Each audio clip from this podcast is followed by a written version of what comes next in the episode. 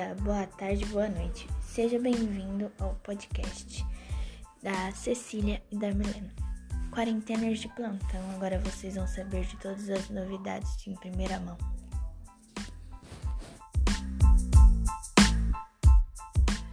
São Paulo é um estado enorme e com muita miscigenação. E isso pode agregar muitas coisas boas para o nosso país e para o nosso estado também. Por exemplo, é, muita diversidade nas comidas, roupas, pessoas, em tudo que você for encontrar. Aqui você encontra de tudo. Mas uma coisa que mudou durante a quarentena foi a poluição.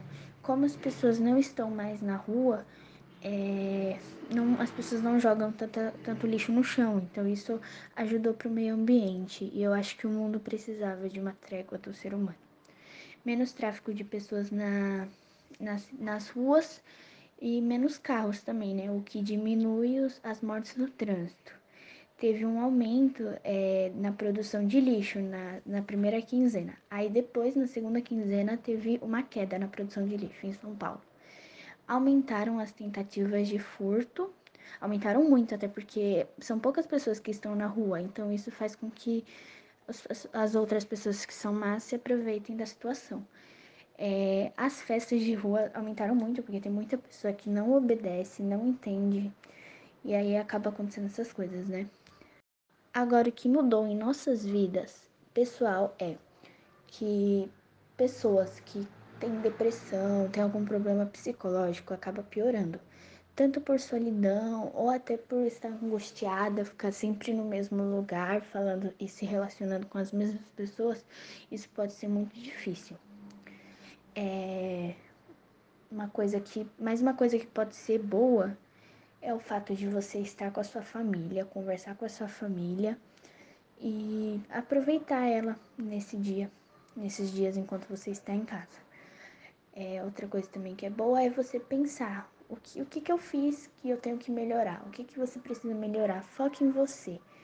Isso é muito bom, porque você pode ter uma evolução pessoal, mas que, não, que vai atingir outras pessoas de certa forma. Por conta da pandemia do coronavírus, a saúde mental de muitas pessoas foi extremamente prejudicada, assim como a Cecília falou. Algumas das formas para você cuidar da sua saúde mental durante esse período são, por exemplo, tomar cuidado com o excesso de informação. O excesso de informação, principalmente se junto a informações que não são verdadeiras, pode deixar a pessoa extremamente preocupada e ansiosa, assim piorando sua saúde mental. Uma dica para melhorar isso é racional a quantidade de vezes que você vai ter informação no dia. Por exemplo, estabelecer pelo menos dois horários para você se atualizar, ver jornal, notícias. Assim você não fica desatualizado nem com excesso de preocupação. Outra dica é estabelecer uma rotina para que seu dia, mesmo em casa, seja agradável. Você pode colocar uma roupa sem ser pijama, se arrumar se for te ajudar a se sentir bem como se você fosse sair e ter sua vida normal mesmo. Outra dica é praticar hábitos que te acalmem e te deixem bem. Algumas pessoas é pintar, outras se arrumar, outras cozinhar, outras fazer exercícios físicos, entre outros. Qualquer um hobby que te acalme é válido. Ajude outras pessoas se você puder. Durante esse tempo, muitas pessoas estão sendo prejudicadas em diversos sentidos, financeiramente, mentalmente, entre outros. Então, se você puder, busque ajudar a quem está precisando. Existem inúmeros movimentos para isso. Ter uma alimentação saudável e praticar exercícios é extremamente importante para a sua saúde mental. Ajuda muito em todos os casos.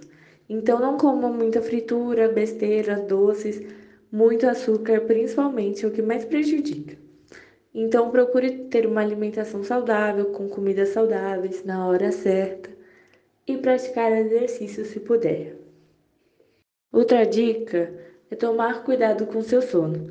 Ter um sono regulado e com a quantidade de horas necessárias é extremamente importante para manter sua saúde mental boa. Então, estabeleça um horário para você ir dormir e acordar, que te deixem dormir a quantidade de horas necessárias e vai ajudar muito a sua saúde mental.